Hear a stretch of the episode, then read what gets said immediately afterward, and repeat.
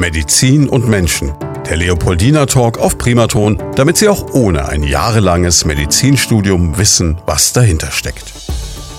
Medizin und Menschen, so heißt unser Podcast, den wir hier zusammen mit dem Leopoldiner Krankenhaus bei Primaton haben. Und heute kommen wir an ein Thema, das ist vielleicht mit das Spannendste bisher, habe ich mir überlegt. Es geht um die zentrale Notaufnahme im Leopoldiner Krankenhaus. Also so ein bisschen so dieses Emergency Room Feeling. Ob das wirklich so ist, das werden wir gleich hören von Dr. Med Andreas Fischbach. Er ist Chefarzt der zentralen Notaufnahme. Schönen guten Tag, schön, dass Sie da sind. Ja, guten Tag, vielen Dank für die Einladung.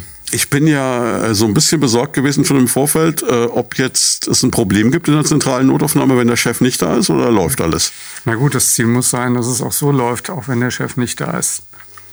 Aber das ist ja wirklich die Abteilung, die endgültig 365 Tage im Jahr, 24 Stunden am Tag verfügbar sein muss. Absolut, wie eine Feuerwache letzten Endes. Das heißt, Sie haben auch schon Weihnachtsfeste verbracht in Notaufnahmen? Ja, ich mache das ja schon relativ lange. Ich habe viele Weihnachtsfeste und viele Silvesterabende in Notaufnahmen verbracht, ja.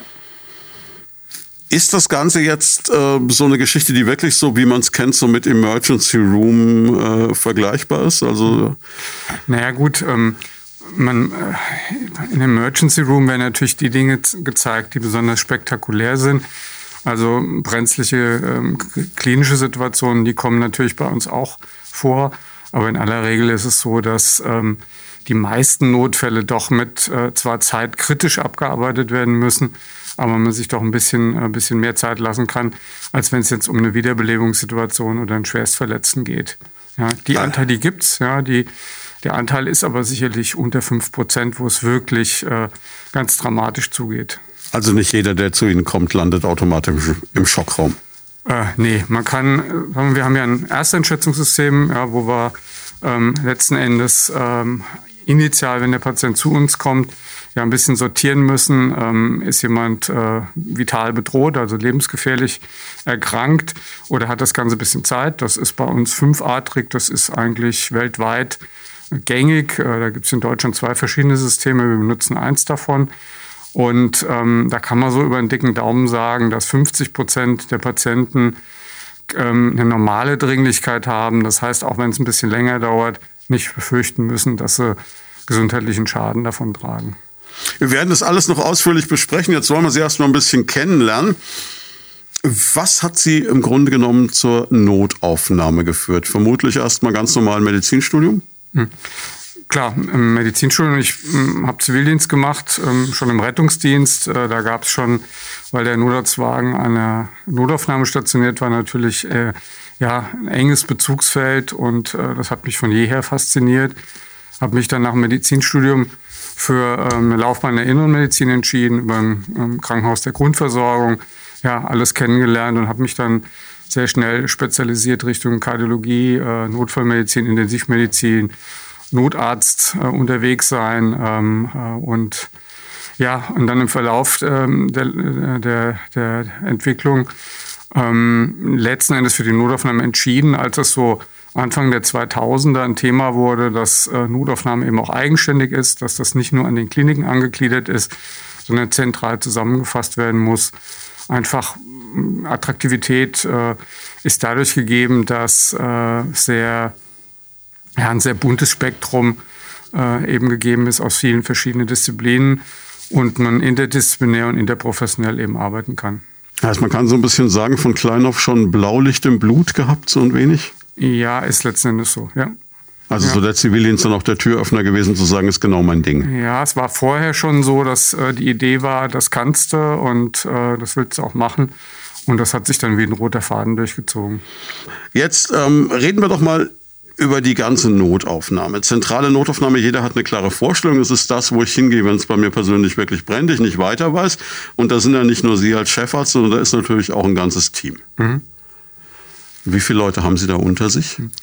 Also letzten Endes ist es so, dass ähm, es drei große Fachdisziplinen gibt, die in der Notaufnahme ähm, praktisch permanent vertreten sein müssen, weil immer wieder Patienten kommen, ähm, die diesen Fachdisziplinen zuzuordnen sind. Das ist die Innere Medizin, die Neurologie und die Unfallchirurgie. Alle anderen Fachdisziplinen Disziplinen werden praktisch auf äh, Zuruf äh, dazu gerufen. Wichtig ist, ähm, neben dem, was ich äh, vorhin zur Dringlichkeitseinschätzung gesagt habe, dass man natürlich auch eine Idee bekommt, wer kann den Patienten denn sinnvoll behandeln mhm. äh, mit einer Fachabteilungszuordnung. Und da ist es so, dass im, im Schichtbetrieb ähm, aus der inneren Medizin halt immer jemand da ist, aus der Neurologie immer jemand da ist und aus der Unfallchirurgie. Das sind die, die, die ähm, Menschen, die rein rotieren in die Notaufnahme. Vom Kernteam her ähm, habe ich vier Oberärzte, die sind interdisziplinär aufgestellt mit gewissen Schwerpunkten Richtung Unfallchirurgie, Anästhesie äh, und innere Medizin und ansonsten das Pflegepersonal, ähm, die eben auch interdisziplinär arbeiten äh, in allen Bereichen. Ja. Das sind ja, wenn man das in Vollkräften rechnet, 31 Vollkräfte, das sind natürlich viel, viel mehr Menschen, weil wir auch viele haben, die eben nur ähm, Teil, ähm, äh, äh, einen Anteil haben, also keine volle, ähm, keine volle Arbeitsstelle. Das heißt, Sie haben die wichtigsten Vertreter immer vor Ort und alles andere, was Sie brauchen. Also wenn jetzt jemand kommt, der hochschwanger ist, dann holen sich halt jemanden aus der Gynäkologie dazu, etc. etc. Hm. Schwangere ähm, mit Problemen werden ähm, ab der 22. Woche über den Kreißsaal versorgt, aber ansonsten genauso. Ja? Wenn jemand mit neurochirurgischen Problemen kommt, Wirbelsäulenchirurgischen Problemen, gynäkologischen Problemen, dann äh, werden die Fachleute hinzugezogen. Jetzt haben Sie mir im Vorfeld noch äh, notiert, dass Sie aus einer sogenannten No-Fame-Abteilung stammen, Ihrer Meinung nach. Also da, wo jetzt wenig Glamour und Berühmtheit zu holen ist. Aber jetzt haben wir am Anfang schon dieses äh, natürlich sofort in den Sinn kommende Beispiel mit Emergency Room gehabt. Aber dennoch äh, sind Sie der Meinung, Sie sind nicht diejenigen, die dann Glanz und Gloria abbekommen.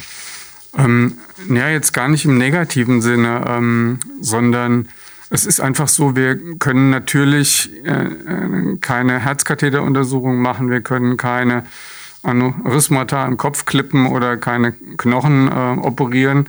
Ähm, das können die Fachabteilungen alles viel, viel besser als wir. Ähm, wir sind halt die, die den ersten Aufschlag machen und ähm, dafür sorgen, dass die Patienten eben richtig gebahnt werden, einmal zeitgerecht und ähm, fachlich richtig. Das ist jetzt erstmal nichts, was Klemmer verbreitet.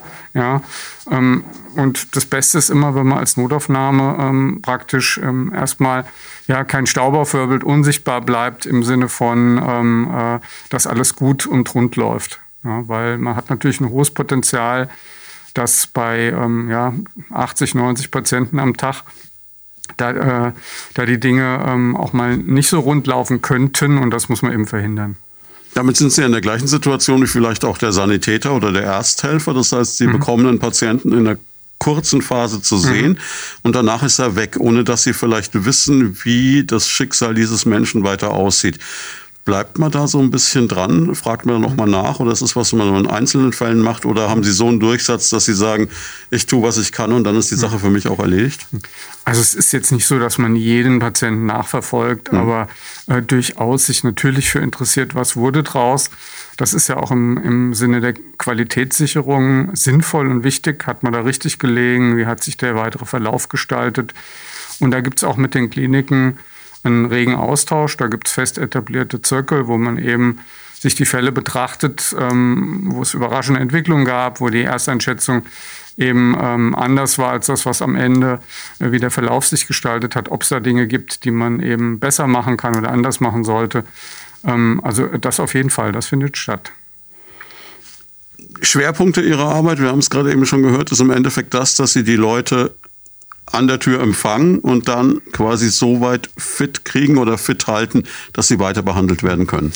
Also die Aufgabe des Notfallmediziners ist erstmal erst einschätzen. Mhm. Das heißt, wie dringlich muss ich ihn behandeln, diagnostizieren, ähm, eine Notfalltherapie ähm, etablieren und disponieren. Darunter versteht man eben zu entscheiden, muss bleiben oder kann ambulant behandelt werden. Und wenn er bleiben muss, muss auf eine Intensivstation, muss äh, kann auf einer Allgemeinstation versorgt werden oder auf einer Intermediate Care, also so ein Zwischending zwischen Intensiv- und Allgemeinstation.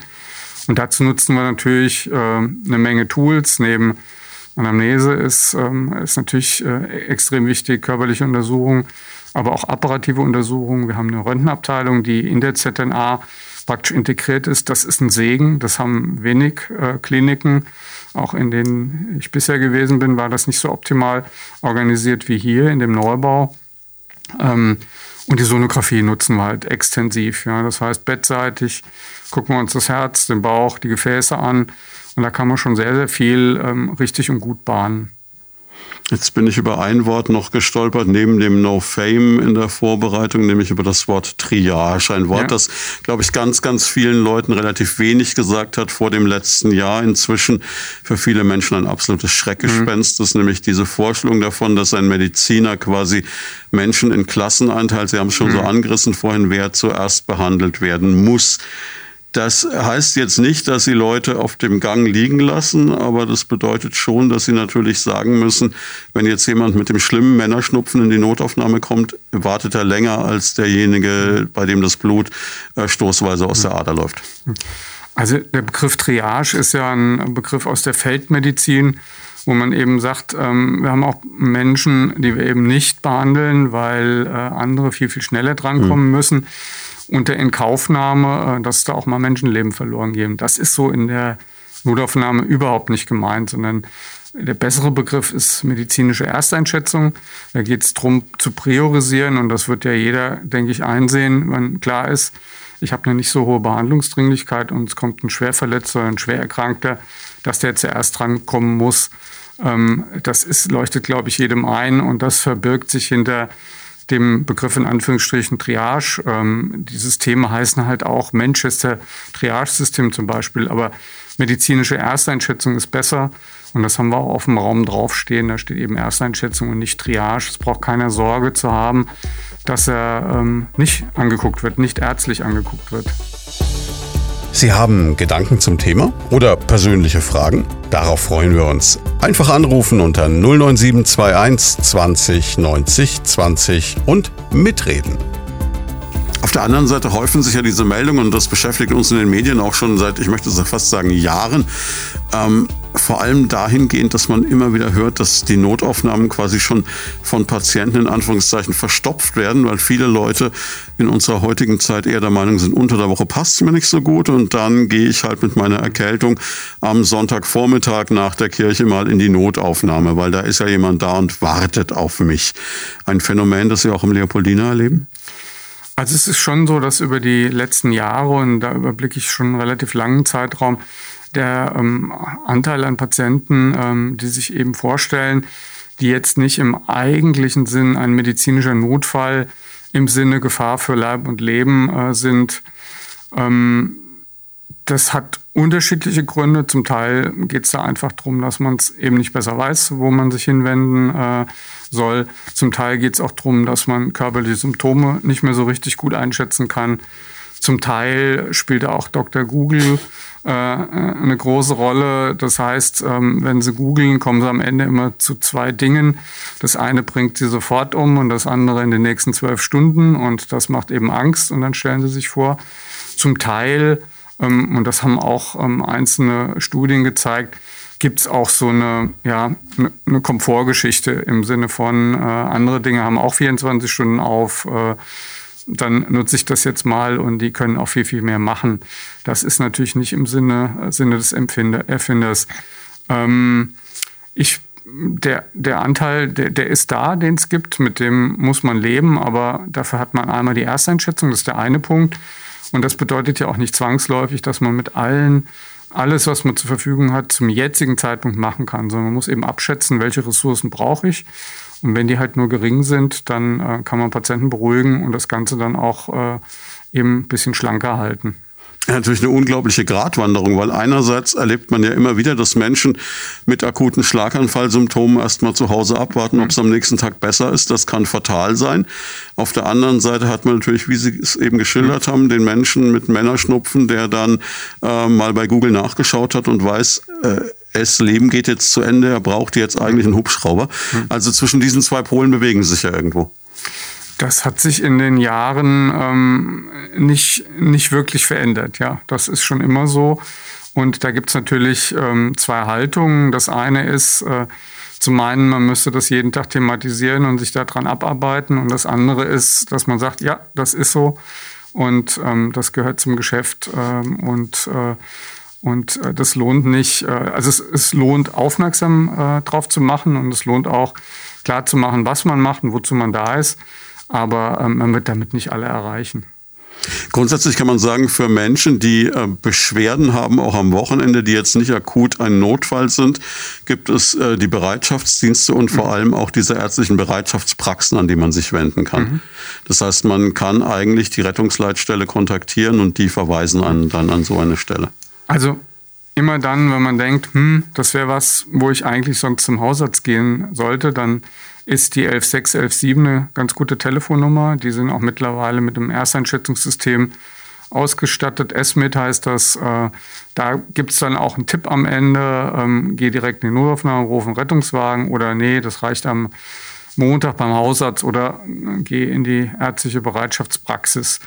Ähm, dass äh, immer dann, wenn man den Eindruck hat, oh, das ist ganz akut entstanden, es spielt Luftnot, starke Brustschmerzen eine Rolle, eine Veränderung des Bewusstseinszustands, dann ist es nicht sinnvoll, ähm, äh, ähm, da äh, primär anzurufen, wobei 116, 117 einen auch weiterleitet, ja, ähm, auf die 112, wo man dann eben mit der Rettungsleitstelle Kontakt aufnehmen kann und dann äh, Rettungsdienst äh, disponiert wird. Das heißt, man kann vielleicht festhalten, und das, wir haben das schon öfter in Podcasts auch mit Ihren Kollegen thematisiert, wenn man diese klassischen Symptome, die man überall rausbekommt, die wir auch schon ganz oft, die haben Sie auch gerade eben so angerissen, wie für einen Schlaganfall, einen Herzinfarkt, eine ähnliche Erkrankung hat, dann gilt einfach nur 112, Notarzt mhm. rufen. Selbst wenn sich dann danach rausstellt, es war was anderes, wird Ihnen in diesem Fall keiner böse sein. Mhm. Und da kommt auch keine Riesenrechnung auf Sie mhm. da draußen zu. Das genau ist alles safe. Wenn ich was anderes habe, empfiehlt es sich einfach vielleicht nochmal nachzufragen, bevor ich die Pferde völlig scheu mache. Wenn ich überhaupt nicht weiß, was los ist, 112. Mhm. Kann man es so zusammenfassen? Kann man so zusammenfassen. Ähm, man geht jetzt mit der 116, 117 insofern kein Risiko ein, weil auch da ein bedrohlicher Notfall disponiert würde. Ja, also man, äh, da hm. heißt nicht, rufen Sie woanders an, sondern das wird dann eben auch durchgereicht. Perfekt, ja. Und ähm, jetzt ist natürlich eine Frage, die einen dann immer noch umtreibt, die Geht man selber zu Ihnen in die Notaufnahme, wenn es richtig eng wird, oder ruft man doch lieber den Rettungsdienst? Was ist die schnellere Variante? Also das ähm, ist ein, äh, die Idee, selbst zu fahren, äh, kann relativ schnell fatal sein. Es gibt ja die. Leute, die sagen, ja, da hupe ja. ich dann, mache Lichthupe und hänge noch ein Taschentuch aus dem Fenster und dann bin ich safe. Ne? Das ist also ein Beispiel Trugschluss. akuter Herzinfarkt, 50 Prozent der Patienten. Also wenn Sie Kammerflimmern, eine lebensbedrohliche Rhythmusstörung, die Sie, Sie entweder innerhalb von drei Minuten beseitigen oder eben nicht äh, bekommen, dann können Sie noch so viel Lichthupe machen, dann ist das Leben zu Ende auf der Straße, ja, unter Umständen unter Inkaufnahme von Schädigungen von anderen. Keinesfalls machen. Mhm. Rettungsdienst rufen, ja, weil ähm, bei den Dispositionszeiten sind die schnell vor Ort nicht selber fahren. Ja, wenn man wirklich den Eindruck hat, das ist was, was lebensbedrohlich ist, primär über den Rettungsdienst. Und dann gibt es natürlich die klassischen 5W-Fragen und, und, und. Aber ja. das ist alles Dinge, die wir schon oft besprochen haben und die wir auch für Sie natürlich oder das Leopoldina ganz sicherlich auch auf seinen Internetseiten dann ähm, vorrätig hat. Ja, jetzt ähm, muss man ihnen ja eine Lanze brechen dafür, dass sie dann, aber wenn jemand zu ihnen kommt und es schnell gehen muss, er auch vom Rettungsdienst angeliefert wird, wahnsinnig schnell reagieren können. Also ich kenne das aus der eigenen Familie. Mein Bruder war man jetzt, ich weiß nicht, ob er bei Ihnen persönlich war, aber der durfte ihren Schockraum mal leider von innen sehen, weil er bei einem Arbeitsunfall es geschafft hat, sich gleich beide Beine gleichzeitig mhm. zu brechen. Und ähm, der spricht also in den höchsten Tönen von der Notaufnahme des Leopoldiner Krankenhauses, weil ihm da wahnsinnig schnell geholfen wurde diese wirklich Fälle, wo es dann heftige Unfälle gibt, wie geht man damit um? Wie geht man mit dieser Belastung um? Wie, hm. wie kriegt man überhaupt raus, was da jetzt los ist? Hm. Also das, ähm, das ist ein international etabliertes System. Das kommt aus den Vereinigten Staaten. Das ist ein Unfallchirurg gewesen, der mit seiner Familie verunglückt ist. Mhm. Und der hat eben erleben müssen, das war schon in den 70ern, ähm, wie liederlich da die Versorgung war. Dahinter steckt ähm, eine prioritätenorientierte Versorgung ähm, von den Verletzungen. Und zwar trennt man sich da, da geht es jetzt nicht darum, dass man sich auf das stürzt, was augenscheinlich ist, sondern ganz konsequent über ABCDE ähm, vorgeht. A ist, äh, ist der Atemweg. Wenn der Atemweg nicht offen ist, ist es egal, ob es woanders klemmt. Und man muss erst den Atemweg öffnen und den Atemweg sichern. Möglichst mit einfachen Maßnahmen. Halswirbelsäule, Stabilisierung bei Schwerverletzten ist wichtig. Kann sich jeder ausmalen. Motorradfahrer, der verunglückt ist, äh, dass die Halswirbelsäule schnell geschädigt werden kann. B ist Breathing, die Atmung. Da mhm. geht es eben darum, ist die Lunge zusammengefallen, kann er noch richtig schnaufen und müssen wir ihm helfen mit Sauerstoff oder mit mehr. C, Circulation, die, der Kreislauf, ähm, wie ist es mit Blutdruck, gibt es größere Blutverluste, die man, die man beseitigen muss. Äh, D ist die Neurologie, Disability, also Schädelhirnverletzungen zum Beispiel oder Verletzungen äh, des Rückenmarks. Und E, Environment, darunter verbirgt sich Wärmeerhalt, äh, Extremitätenverletzungen. Ähm, man geht nach diesem ABCDE-Schema ähm, vor, das macht schon der Rettungsdienst und die Übergaben laufen in der Regel auch so und so wird eben konsequent ähm, äh, eine Stabilisierung vorgenommen dieser Patienten, sehr, sehr schnell im Sinne eines Primary Survey, so nennt man das. Ähm, das Ganze wird unterstützt durch ein paar apparative Maßnahmen, wie zum Beispiel Ultraschall, wo man schaut, gibt es Hinweise für Blutungen in die Brusthöhle oder in den Bauchraum. Und das ist so effektiv, dass sich das mittlerweile auch im Bereich der konservativen Medizin, also Neurologie, Innere Medizin, so weit durchgesetzt hat, dass, dass man eben sagt, genau so ähm, wollen wir unsere Patienten versorgen. Dafür gibt es auch Zielzeiten, ähm, dass das Ganze eben in fünf Minuten abgeschlossen sein muss und man dann eben entscheidet, ja, wir haben jetzt noch Zeit, ähm, CT-Diagnostik zum Beispiel zu machen oder nee, wir müssen direkt in den OP, weil, was weiß ich, eine große Blutung im Bauchraum ähm, vorliegt. Ähm, diese Patienten werden in aller Regel vorab angekündigt. Ähm, wir haben da so ein Anmeldeboard, wo Sie dann eben auch sehen, äh, das ist ein roter Patient, also ein Patient, wo bei der Übergabe der Arzt äh, und das ganze Team eben schon stehen muss. Und das ist dann eben nicht nur ein Arzt, sondern das sind dann halt mehrere Unfallchirurgen, die Anästhesie und ähm, andere Fachabteilungen, Neurochirurgie zum Beispiel, je nach je nach äh, No-Show äh, standardmäßig, aber andere Fachabteilungen, je nach Meldung des Verletzungsmusters. Und das funktioniert ähm, gut. Das hat sich etabliert deutschlandweit. Das wird auch standardisiert dann in ähm, ähm, erfasst, ja, wie war der Verletzungsmuster, wie ist das Outcome am Ende, wo steht man da als Klinik über äh, ein entsprechendes Netzwerk. Das heißt, es ist wirklich, das ist diese Hollywood-Situation, die wir alle eigentlich bei dem Wort Notaufnahme vor Augen haben. Da kommt irgendjemand mit Hubschrauber, mit mhm. äh, Rettungswagen, sie stehen alle schon da, der Mann wird umgelagert und dann geht es in den Schockraum und dann arbeiten zehn Leute gleichzeitig. Wie viele Leute sind an so einem Patienten in so einem Moment? Ja, sie brauchen Minimum ähm, zwei Pflegekräfte. Mhm. Ähm, sie brauchen äh, zwei Chirurgen, einen Viszeralchirurgen, dritter, einen Anästhesisten, vierter, einen Neurochirurgen, fünfter, plus weitere. Also das ist jetzt mal äh, das Basisteam, was ich da genannt habe. Jetzt haben Sie von einer No-Fame-Abteilung gesprochen, aber im Grunde genommen sind Sie doch dann so ein bisschen die heimlichen Helden des Krankenhauses, weil Sie ja wirklich diesen, diesen Blick aufs große Ganze haben müssen. Sie müssen ja in jeder Disziplin so ein bisschen Ahnung haben. Das ist halt ähm, genau der Entwicklung geschuldet, dass äh, die Fachdisziplinen äh, innerhalb der Fachdisziplinen nochmal Spezialisierungen mhm. erfahren und natürlich jemand, der ähm, irgendeine besondere Methode beherrscht, dass man dem jetzt nicht vorwerfen kann, äh, dass er die ganze Breite und die ganze Tiefe seines Fachgebiets äh, eben vorhalten kann. Und da ist es sinnvoll, ähm, ja, interdisziplinär ähm, und interprofessionell eben unterwegs zu sein, wo man eben sagt, naja, in der Tiefe kann ich das nicht, ja, aber für die Notfallsituation und für den ersten Ausschlag stelle ich mich einfach breiter auf. Reden wir mal ganz kurz über den Rahmen, den Sie für sich schaffen konnten. Sie ähm, haben den Bonus, dass äh, Sie in einem Neubau untergebracht mhm. sind. 400 Quadratmeter ausgestattet. Also das ist so richtig, sind Sie da wunschlos glücklich? Mhm. Also die, ähm, die 400 sind jetzt auf 1600 aufgestockt ähm, worden mein lieber insgesamt. Mann. Und das ist natürlich toll, wenn man ähm, so eine Abteilung übernimmt und äh, äh, in, in, neu, neuen Räumlichkeiten unterkommen kann. Das war mir bisher nie vergönnt. Das waren immer irgendwelche Konstrukte, wo man versucht hat, äh, dass der Prozess dem Beton folgt. Mhm. Und da ist es eben anders. Das heißt, man hat eine Prozessbeschreibung und ähm, die, bauliche, ähm, die baulichen Gegebenheiten folgen der ganzen Situation.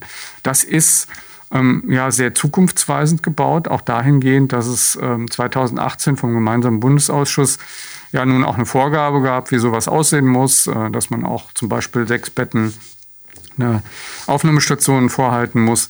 Das ist alles da gegeben und erlaubt auch, äh, sich zukünftigen Vorgaben äh, gut anzupassen. Ja. Also ich bin da sehr zufrieden. Das muss man natürlich auch festhalten. Das ist ja wirklich, wenn man die Region Main-Rhön betrachtet, man hat ähm, Sie, Man hat Bad Neustadt mit einer Stock-Unit auch mhm. und man hat natürlich Würzburg. Aber sie müssen schon eine Riesenfläche betreuen im Grunde genommen. Hat mich auch am Anfang ähm, im Rahmen der Bewerbungssituation beeindruckt, hm. ähm, dass ich gelesen habe, Schweinfurt hat 50.000 Einwohner und das ist doch ein sehr, sehr großes Krankenhaus. Äh, hm. Aber es ist eben genau wie Sie sagen, der Tatsache geschuldet, dass der Einzugsbereich äh, sehr, sehr groß ist. Sie haben Gedanken zum Thema oder persönliche Fragen? Darauf freuen wir uns. Einfach anrufen unter 09721 20 90 20 und mitreden. Jetzt haben Sie trotz allem, wir haben diese Schockräume schon angesprochen, davon genau zwei. Was ist denn jetzt, um mal den Teufel an die Wand zu malen, was ich mir auch so in der Vorbereitung überlegt habe? Die sind beide belegt und dann kommt der dritte.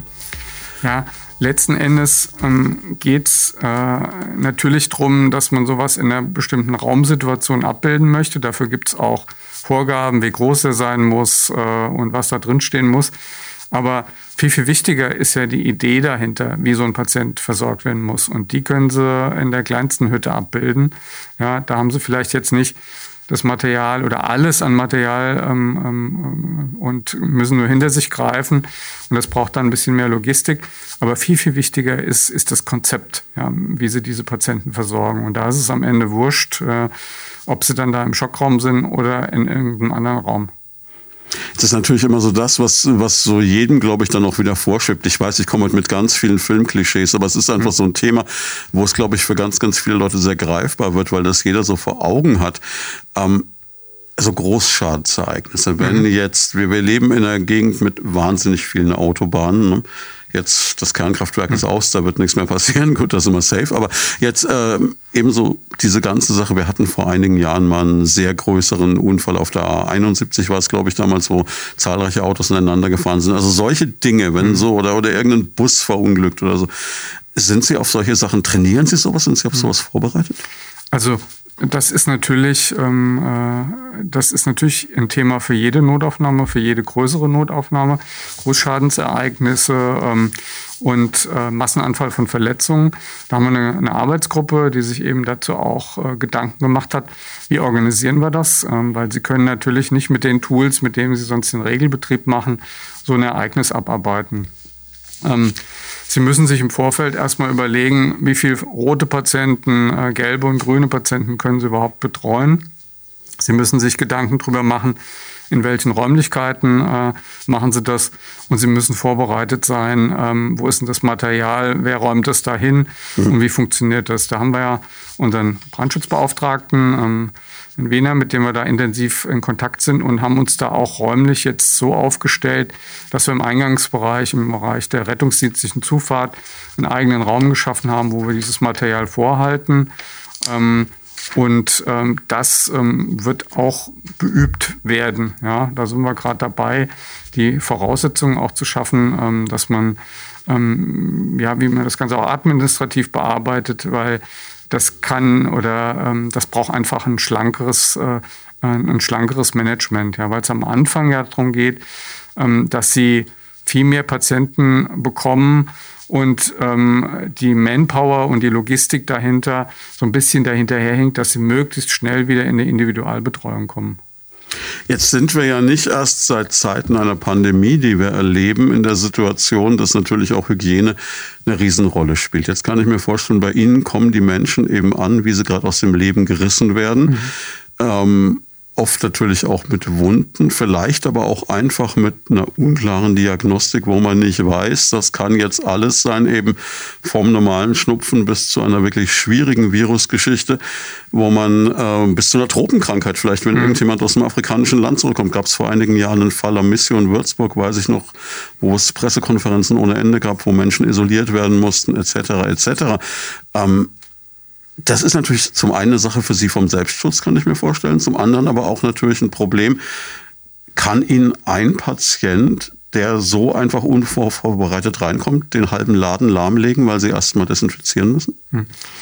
Also da gibt es nicht erst seit Corona natürlich eine erhöhte Aufmerksamkeit. Äh, ähm, in den letzten, ähm, im letzten Jahrzehnt gab es ja ständig irgendwelche besonderen Ereignisse. Mhm H1N1, Schweinegrippe, ähm, dann EHEC und so weiter. Ähm, sodass ähm, dass, äh, die Damen am Empfang schon so weit vorbereitet sind, dass man eben, wenn jemand fiebrig ist oder eine Infektionserkrankung hat, da sehr, sehr schnell schalten und jemand auch mit einer Maske ausstatten. Mhm. Und wir sind ähm, glücklicherweise in der Lage, dass wir auch die räumlichen Voraussetzungen dafür haben, so jemand sofort äh, isoliert unterzubringen. Sogar so weit, dass wenn wir das im Vorfeld wissen, zum Beispiel rettungsdienstlich zugeführte Patienten mit ähm, hochkontagiösen Erkrankungen praktisch von außen in die ZNA direkt in dieses Zimmer gebracht werden könnten mit einer entsprechenden, mit einem entsprechenden Barriereschutz. Da sind wir im Neubau richtig gut aufgestellt diesbezüglich. Also die, die Aufmerksamkeit bezüglich dieser Erkrankung, die besteht absolut, aber auch die Möglichkeit, da getrennte Wege zu etablieren. Und ähm, unter Covid war, ist das jetzt auch entsprechend, dass wir sehr früh die Wege bei einem entsprechenden Verdacht ähm, eben auch trennen konnten. Ja. Das heißt, räumlich woanders eine Unterbringung gewährleisten konnten. Haben Sie eigentlich so eine Art Saisongeschäft? Das habe ich im Vorfeld auch überlegt. Also ich meine, wir zeichnen dieses Interview an einem Tag auf, egal wann Sie das jetzt hören, an einem relativ schönen Tag des beginnenden Frühlings mit viel Sonnenschein. Das heißt, die ersten Motorradfahrer scharren um diese Jahreszeit wieder mit den Hufen. Und äh, heißt es für Sie auch, jo, jetzt werden die Schichten wieder länger? Hm. Also ja, es gibt natürlich äh, saisonale Unterschiede.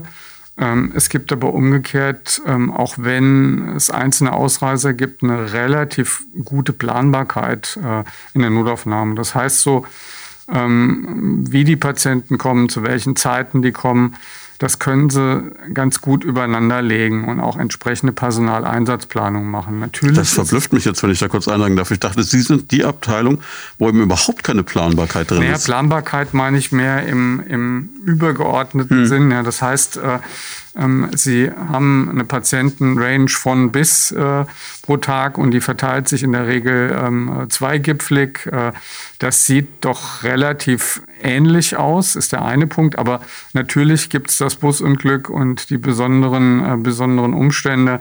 Und es gibt Glatteis und es gibt ähm, gutes Wetter und Beginn der Motorradsaison, dass sich gewisse Dinge eben auch häufen. Planbarkeit ähm, eher, wenn Sie sich retrospektiv anschauen, ähm, wie sah es denn im letzten Jahr aus? Und das ist ganz wichtig ähm, für die Personaleinsatzplanung. Ja. Es ist eine Feuerwache, ja, das heißt, äh, ähm, weil ähm, in den Nächten dann mal weniger los war, können Sie nicht auf Personal verzichten, ja, weil Sie immer damit rechnen müssen, dass irgendwas passiert. Aber dass man gar nicht planen kann, das, ähm, das stimmt nun auch nicht. Ja. Kann es passieren, dass Sie einen Patienten bekommen, wo Sie sich denken, ach Gott, nee, bitte nicht. Also so sage ich mal, einer, der halt jetzt ähm, deutlich einen über den Durst getrunken hat an Silvester und Ihnen dann ähm, erstmal das erste äh, Aufnahmezimmer äh, vollbricht oder so. Gibt es da schon so Momente, wo Sie denken, warum ich, warum du, warum machst du das? Also davon habe ich mich eigentlich verabschiedet ja, okay. im Laufe der Jahre, weil das keine Haltung ist, die da dienlich ist. Ja. Ähm, ähm, das hilft einem nichts bei der Versorgung. Und, ähm, und von daher, ähm, ich habe es zum anderen Thema vorhin schon gesagt, würde ich mich damit nicht abarbeiten. Ja. Das ist so, wie es ist. Ja.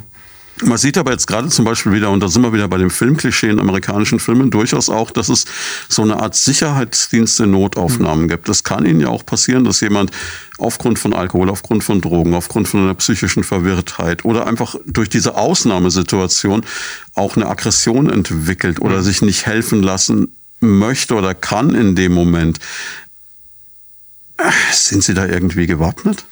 Also meistens ist es so, dass diese ähm, diese Probleme nicht, nicht aus völlig heiterem Himmel kommen. Das heißt, da hat der Rettungsdienst schon seinen Spaß mit gehabt. Entweder das oder, ähm, oder das Ganze eskaliert sich verbal mhm. ähm, ähm über ähm, ja, einzelne Ereignisse dann noch. Ja, ähm, und da ist es wichtig, äh, dass man professionell kommuniziert. Das ist das A und O, das ist das eine. Aber die Fälle, die Sie ansprechen, die gibt's halt auch, ja, wo das dann auch nichts mehr nützt. Ja. Da werden wir uns jetzt mit dem speziellen Training nochmal wappnen, wo es einfach auch um Eigenschutz geht und um Hands-on, was machen, äh, wenn es zum Äußersten kommt.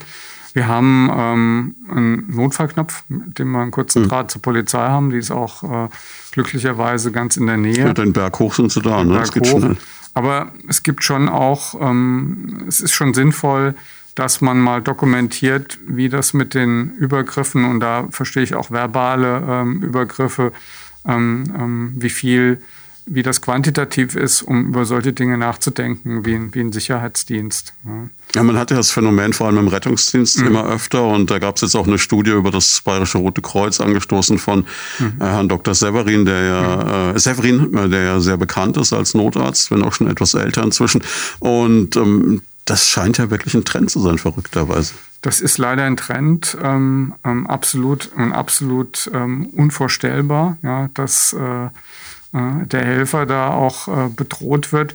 Und es ist natürlich so, dass das, was im Rettungsdienst transportiert wird, eins zu eins in den Notaufnahmen aufschlägt. Deswegen ist man da klug beraten, sich mit dem Thema auseinanderzusetzen. Haben wir jetzt jüngst die Tage gemacht ja, und erheben entsprechende Ereignisse auch.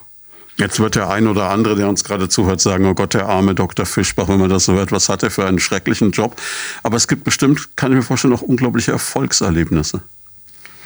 Also ähm, das in, in, zweierlei Hinsicht würde ich sagen. Das eine ist ähm, ganz individuell in der Patientenversorgung, dass das natürlich eine sehr ähm, äh, dankbare Situation ist, ähm, weil ähm, es nicht äh, wir müssen auch viel dokumentieren, aber wir sind vielleicht noch nicht so unter dem Druck, äh, wie es andere sind. Äh, was die administrativen Dinge angeht, ist das eine.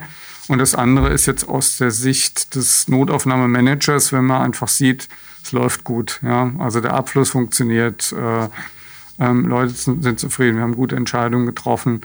Ähm, das macht zufrieden, kann zufrieden machen. Wie viel, wie viel Mitleid, Mitgefühl kann man sich in Ihrem Job erlauben? Also ich ähm, würde ähm, es nicht Mitleid nennen, aber Empathie ähm, kann man sich sehr viel, äh, ähm, ähm, sollte man äh, sehr viel mitbringen, ähm, sonst ist man irgendwann ausgebrannt, wenn man die nicht mehr mitbringt. Ja. ist äh, essentiell wichtig, auch essentiell wichtig, um äh, in diesen kritischen Situationen einen Zugang zu finden. Ja, Sie haben ja auch mit Menschen zu tun, die unter Umständen auch unter Schmerzen leiden. Und mhm. Sie können aber vielleicht in manchen Situationen den Schmerz, wie Sie es vorhin geschildert haben, nicht als allererstes wegdrücken, sondern Sie müssen erstmal dafür sorgen, dass derjenige überhaupt die Situation packt. Das stelle ich mir schon auch belastend vor. Ähm, absolut. Und ähm, gerade bezüglich des Themas Schmerzens oder bezüglich dieser ähm, initialen Situation ist ja nun das Wichtigste, was man am Anfang ähm, vermitteln muss, äh, dass man sich um die Belange des Patienten kümmert, dass er jetzt hier sicher ist, ja, dass wir das Beste, was notwendig ist, ähm, für ihn tun werden. Und das schafft natürlich auch Entlastung. Sie haben Gedanken zum Thema oder persönliche Fragen? Darauf freuen wir uns. Einfach anrufen unter 09721 20 90 20 und mitreden. Vielleicht kann man auch mal über das sprechen, was man als Mensch tun kann. Ich möchte jetzt noch gar nicht Patient sagen, sondern jeder einzelne von uns weiß ja im Grunde genommen nie, wenn er das Haus verlässt oder muss das Haus noch nicht mehr mhm. verlassen, dass was passieren kann. Haushaltsunfälle sind ja auch mal ein Riesenthema. Ähm, kann man sich irgendwie vorbereiten? Gibt es irgendwie sowas, wo sich so der, der ideale Patient, der zu Ihnen kommt, äh, hat der irgendwie einen Zettel im Geldbeutel, auf dem steht, pass auf, den ruft bitte an, wenn irgendwas ist, das ist meine Blutgruppe, die Medikamente nehme ich oder sagen Sie, ach komm, hab mich gern. Brauchst du nicht, müssen wir eh nochmal gegenchecken. Dann gibt es ja die Möglichkeit bei diesen modernen Smartphones, wie wir sie alle mit uns rumtragen, irgendwelche Notfall-Apps etc. Mhm. Ist sowas sinnvoll? Was würden Sie sich wünschen? Also für den Notfall ein Ansprechpartner ist, ähm, ist extrem wertvoll. Mhm. Ähm, sagen wir mal, es gibt ja Dinge, die drängen sich auf. Sie haben ähm, einen Bruder angesprochen. Ähm, da brauchen wir jetzt nicht drüber zu reden, was da zu tun ist, sondern äh, das ist dann klar wieder. Klingelte mein Telefon, während ich oben Sendung hatte, war super. Ja. Fragen Sie nicht. Ähm, aber ähm, es gibt natürlich eine Menge Patienten und das ist ein zunehmender Anteil an Patienten, wo es gar nicht darum geht, ähm, was machen wir denn jetzt hier oder was wäre denn medizinisch mal mhm. rein das Krankheitsbild betrachtet geboten, sondern ist das denn sinnvoll für diesen Patienten, dass wir das jetzt machen? Mhm. Und ähm, noch viel wichtiger, also erstmal gibt es eine Indikation, zum Zweiten will er das überhaupt, ja? Ist das, äh, ist das seinen Patientenwillen? Riesenthema wahrscheinlich auch gerade in der Bevölkerungsstruktur, wo die Menschen immer älter werden. Ja. Und wo man vielleicht erlebt, dass jemand sagt, ich habe eine Patientenverfügung oder ich möchte dies oder jenes. Und da geht es ja auch um den ganz einzelnen Willen des Individuums, wie mhm. möchte ich, dass mit mir umgegangen wird. Und da ist es ähm, so, also erstmal muss man sagen, ähm, große, ähm, große Studie in deutschen Notaufnahmen, fast eine Million Patienten. Der Anteil an 90-Jährigen und über 90-Jährigen hat in den letzten Jahren prozentual, nicht absolut, aber prozentual am größten zugenommen. Ja. Das mhm. heißt, ähm, das sind natürlich Patienten, die man gerne äh, in der Notaufnahme sieht. Und ähm, da ist es dann häufig auch in der, Notauf in der Notfallsituation so, dass äh, sie diese Themen, äh, wenn, äh, was, was will ich, was will ich nicht, ähm, unter Umständen gar nicht besprechen können, ja, weil die Situation eben äh, dazu nicht geeignet ist oder der Patient so schwer beeinträchtigt ist. Da ist es extrem wichtig, ähm, Menschen drumherum zu haben, die einem da Auskunft geben können. Wie ist denn der mutmaßliche Wille des Patienten?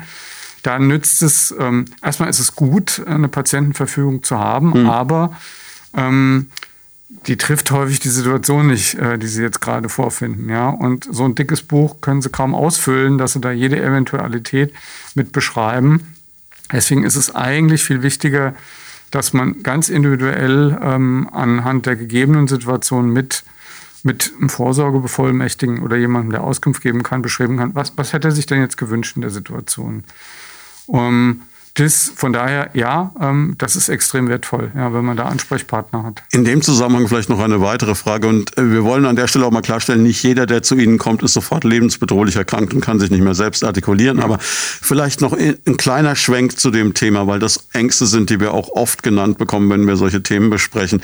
Thema Organspendeausweis. Mhm. Wenn jemand zu Ihnen kommt, ist Organspender und ist äh, schwerst verletzt nach einem Unfall, dann ist ja oft diese Angst da, auch oh Gott, wenn die in der Notaufnahme schon wissen, ich bin Organspender, wer weiß, dann na, ähm, machen die vielleicht nur noch halb so viel. Und da gibt's ja ganz diffuse Ängste, die, also das ist ja auch ein Vielleicht kann man die mal aus der Welt räumen. Also das ist kein Thema für die Notaufnahme, ja, hm. überhaupt keins. Das heißt, da wird Maximaltherapie gemacht, es sei denn, es ist was anderes besprochen oder es ist nicht medizinisch äh, indiziert. Und das Thema Organspende ist ja eher ein Thema für eine intensivmedizinische Behandlung, wenn man nach Ausschöpfung aller Maßnahmen feststellen musste, ähm, äh, dass man, äh, dass der Hirntod eingetreten ist, dann ist das ein Thema oder kurz davor sicher kein Thema für die Notaufnahme. Da wird auch kein Organspendeausweis rausgekramt und irgendwas unterlassen. Also das äh, schließe ich aus. Ja, also man kann an dieser Stelle ganz klar festhalten, ganz egal, ob jemand Privatpatient, Kassenpatient ist, keine Krankenversicherung hat oder Organspender. Wenn er zu Ihnen kommt, wird ihm erstmal geholfen und danach wird geguckt. Genauso, ja. Alles klar. Das ist, glaube ich, eine Beruhigung für viele Menschen, die uns gerade zuhören. Jetzt ähm, haben Sie schon angesprochen, die Menschen werden älter. Das ist eine Sache. Wir haben Dr. Google angesprochen, der, glaube ich, äh, vielen Medizinern graue Haare macht, weil sie einfach in der Situation sind, dass Menschen oft schon kommen und die Diagnose für sich selbst schon gefasst haben. Das stelle ich mir wahnsinnig schwierig vor. Ähm, und wir haben dieses gesteigerte Patientenaufkommen angesprochen. Jetzt haben Sie mir im Vorfeld noch gesagt, auch die Erwartungshaltung der Menschen hat sich gewandelt in den letzten Jahren. Was ist darunter zu verstehen? Ja, ich meine, das hatten wir vorhin ja auch schon mal hm. ähm, gestriffen. Ähm, der Punkt, äh, dass äh, es ähm, ja zum einen andere Vorstellungen gibt, wofür eine Notaufnahme da ist, ja, dass der hm. Begriff mhm. äh, Notfall eigentlich in unserer, ähm, ja, in unseren Augen äh, den vorbehalten ist, dass man sagt, es geht um Gefahr mhm. von Gesundheit, äh, Leib und Leben, ja, dass man gesundheitliche Schädigung zu befürchten hat, wenn man nicht schnell handelt.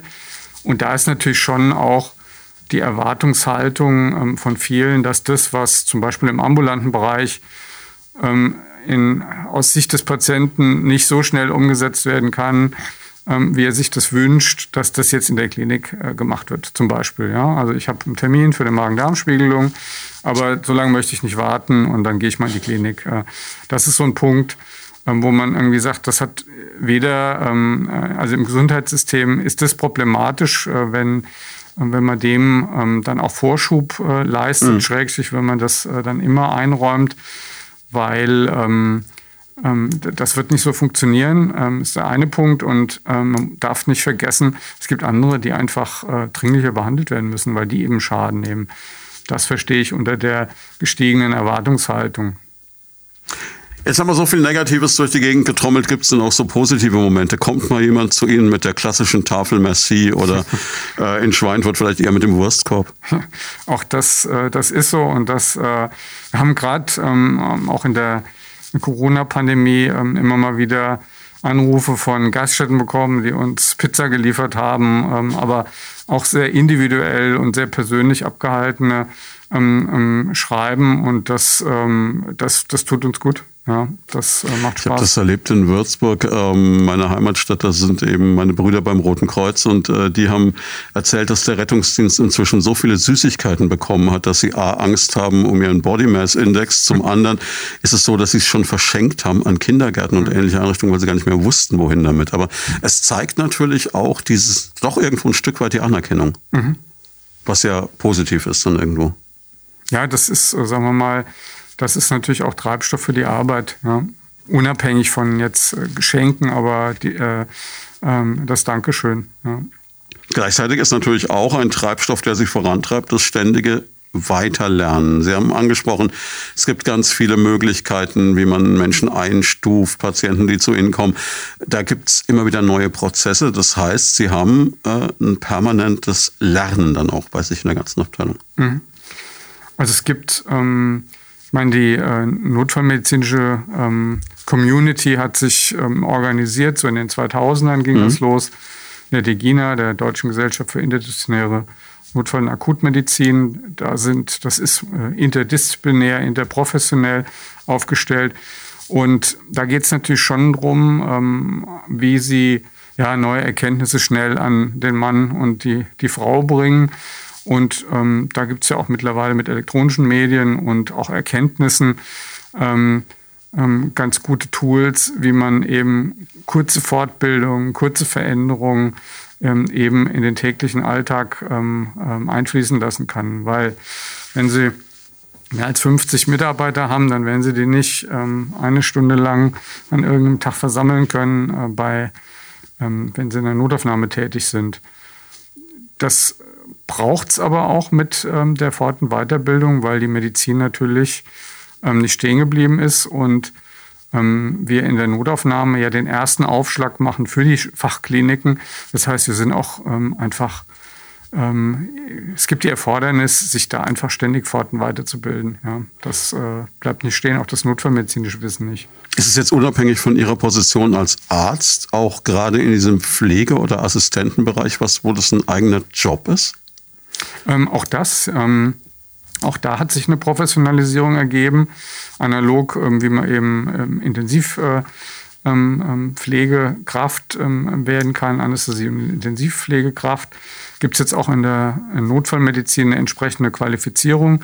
Das war in den letzten Jahren für den einen oder anderen, der das schon sehr, sehr lange macht, erleichtert im Sinne mhm. von nochmal eine Fortbildung und eine Prüfung. Aber Ähnlich die, die wie man es bei Sanitätern hatte. Genau, dann. genau. Aber die, die jetzt da unterwegs sind, machen äh, zweijährige, wirklich äh, stramme Ausbildung über viele Bereiche. Äh, und da haben wir auch einige, die machen das gerade. Die bringen natürlich dann auch eine ganze Menge ähm, wieder mit. Mhm. Und da gibt es auch eine Menge Themen, ähm, die wir in Zukunft in der Notaufnahme noch etablieren werden. Das braucht aber eine Menge Know-how und da sind das natürlich ähm, wertvolle, ja, Vielfältiger von Wissen. Klingt nicht, als ob Ihnen langweilig würde in Zukunft.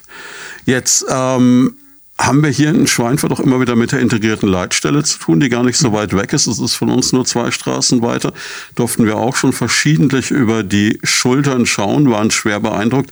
Das sind dann quasi auch direkte Kommunikationspartner für Sie, kann ich mir wieder an vorstellen. Haben wir einen guten Kontakt hin, ähm, ist wichtig äh, zur Ärztlichen Rettungsdienst, aber auch zur integrierten Leitstelle. Das ist ja gerade wichtig, ähm, wenn Sie, ähm, und das gibt es immer auch mal wieder in Notaufnahme, in Überlastsituationen kommen, mhm. dass man da, da, eben an der Stelle sinnvoll verteilt, äh, wo das eben möglich ist.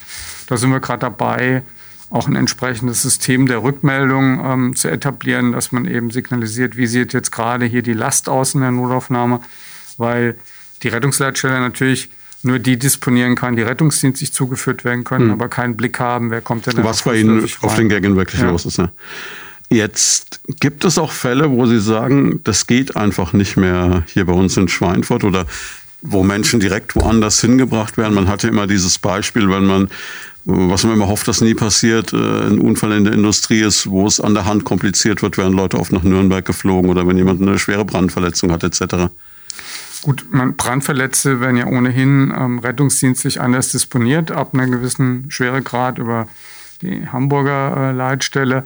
Ansonsten ähm, gibt es natürlich schon spezielle Erkrankungen, ähm, wo man eine, eine, Verlegung dann generieren muss. Zum Beispiel zum Bereich der inneren Medizin, wenn Sie ähm, Schlagadererkrankungen haben mit einem Schlagaderneinriss, ähm, dann äh, ist das was, also im Bereich der Brustkorbschlagader, ähm, das müssen sie herzchirurgisch versorgen lassen. Das geht natürlich bei uns jetzt vor Ort nicht.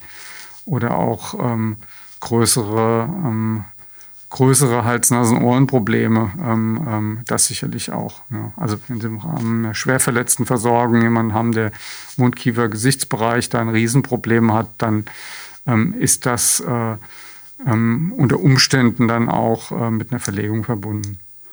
Gibt es denn jetzt unabhängig von der Schwere der Verletzung äh, Fälle, die Ihnen so im Gedächtnis bleiben? Sind es bestimmte Menschen? Sind es besonders kuriose Sachen? Gibt es da irgendwas? Ach, da gibt es ähm, schon äh, einige Patienten, insbesondere dann natürlich die besonders kritischen, mhm. ja, und auch die, äh, die in Wiederbelebungssituationen geraten sind. Ähm, wenn man die dann äh, später durch die Tür kommen sieht, ähm, an diese Fälle erinnert man sich schon. Ja. Und vielleicht auch in der verrückten Situation, dass die Menschen sich gar nicht an sie erinnern können, weil sie es in der Situation nicht wahrgenommen haben. Deswegen auch so ein bisschen No Fame, aber das ist an der Stelle ja nicht schlimm. Ja. Zweifellos. Also super interessant. Ich danke Ihnen für diese Stunde. Es war hochinteressant, sehr, sehr spannend und ähm, vielleicht um am Schluss das Bild nochmal gerade zu rücken, wie viel Prozent sind denn jetzt die ganz harten Fälle, über die wir jetzt natürlich typisch Medien so viel gesprochen haben? Also in den Kategorien Rot haben Sie so zwei, drei Prozent an Fällen, ja, um das äh, klar zu sagen. Dann gibt es noch die Orangen, das ist so Dringlichkeit bis zehn Minuten, sollte innerhalb von zehn Minuten vom, vom Arzt gesehen werden. Das sind so die kniffligeren, aber äh, Emergency Room sind wirklich zwei, drei Prozent.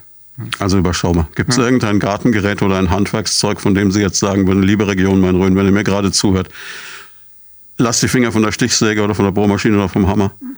Ähm, kann mit der Stichsäge arbeiten oder auch mit der Kettensäge, aber man sollte geschult sein diesbezüglich. Ja, da habe ich zu viel gesehen. Ja. Vielen, vielen Dank. Ja, ich danke. Ja. Das war Medizin und Menschen, der Leopoldina Talk auf Primaton. Jeden zweiten Donnerstag im Monat live von 10 bis 11 im Programm. Alle Folgen gibt's zum Nachhören und Download auf radioprimaton.de und als Podcast auf leopoldina-krankenhaus.com.